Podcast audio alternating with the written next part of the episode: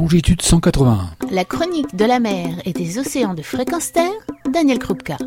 Bonjour, la consommation de poissons, si agréable soit-elle, n'est pas sans poser des problèmes, notamment du point de vue écologique, en raison de la destruction des populations de poissons par la surpêche exercée.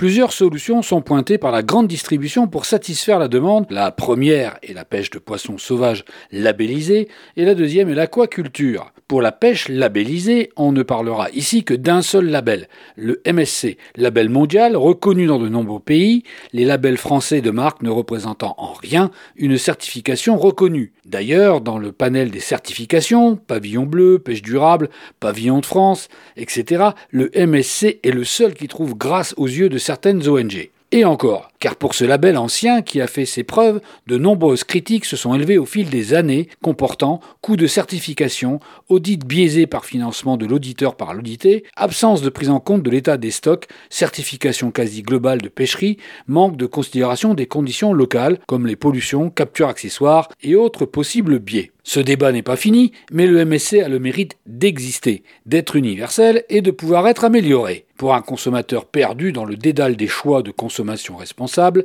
en France ou à l'étranger, le MSC est un moyen clair de faire son choix en dépit des critiques toujours possibles à son égard. Mais le choix devient plus complexe dès lors que l'on doute de la qualité intrinsèque du poisson dans son milieu, qu'on estime que ce milieu sauvage ne doit pas faire l'objet d'une pêche délétère, et encore qu'on suspecte, à juste titre parfois, que le poisson sauvage n'a pas toutes les qualités alimentaires désirées, notamment par la concentration de métaux lourds, de plastique pas très bon pour la santé. Quelle solution reste-t-il alors? On vous répondra l'aquaculture ou plutôt la pisciculture. Un poisson élevé dans des bassins, dans un endroit contrôlé, où l'eau, les intrants sont maîtrisés. Et il est vrai que cette solution est celle qui a le vent en poupe si on en croit l'évolution de la consommation des 20 dernières années. En effet, environ la moitié des denrées d'origine aquatique provient de l'aquaculture, dont la croissance est d'environ 5% par an. Rappelons que la consommation ne baisse pas, et par habitant sur la planète, elle est passée de 13 kg par an dans les années 90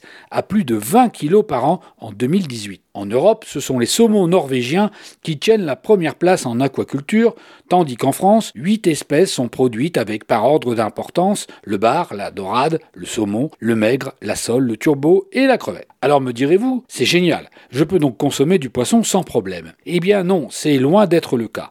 En effet, dans les pays riches, dont le nôtre, nous consommons essentiellement des poissons carnivores. Et ceux-ci, pour les nourrir, les engraisser, les développer plus vite que leur développement naturel, sont gavés de diverses nourritures constituées de protéines de poisson sous forme de farine de poisson ou d'huile de poisson provenant des océans. Et on assiste là à un effet de levier sur la destruction des populations de poissons, car il faut en moyenne 4 kg de poissons pêchés en mer, sardines, sprats, anchois, etc., pour produire 1 kg de poisson à consommer sur votre table. Cela monte même à 12 kg pour un ton d'élevage. Cette aquaculture de poissons carnivores n'est pas celle que l'on pourrait qualifier de responsable en dépit des cahiers des charges ou des contraintes posées.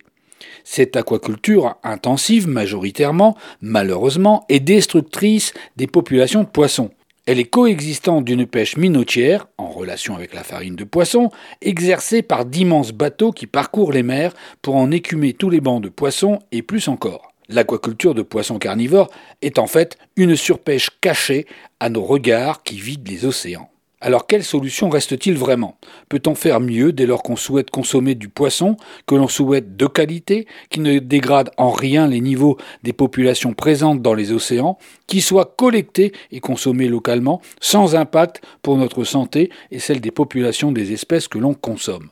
Eh bien je vous invite à explorer les solutions possibles, certes imparfaites, mais qui requièrent votre attention dans trois prochaines chroniques, en compagnie pour les deux prochaines d'un producteur de poissons surgelés, Thomas Canetti de Food for Good, qui s'est posé ces questions et qui se les pose toujours pour examiner avec lui les différentes facettes de la consommation, des conditions de pêche et d'élevage, des pistes pour minimiser l'impact de notre consommation, qui, si on la voudrait même totalement végane, va continuer d'être l'enjeu pour toute une population qui soit n'a d'autre choix en matière de protéines, soit culturellement ou par difficulté de changement progressif, ou par ses habitudes, n'est pas prête à se passer des produits de la mer. Je vous invite à suivre ma série de chroniques, l'aquaculture, un paradoxe ou pas. À très bientôt.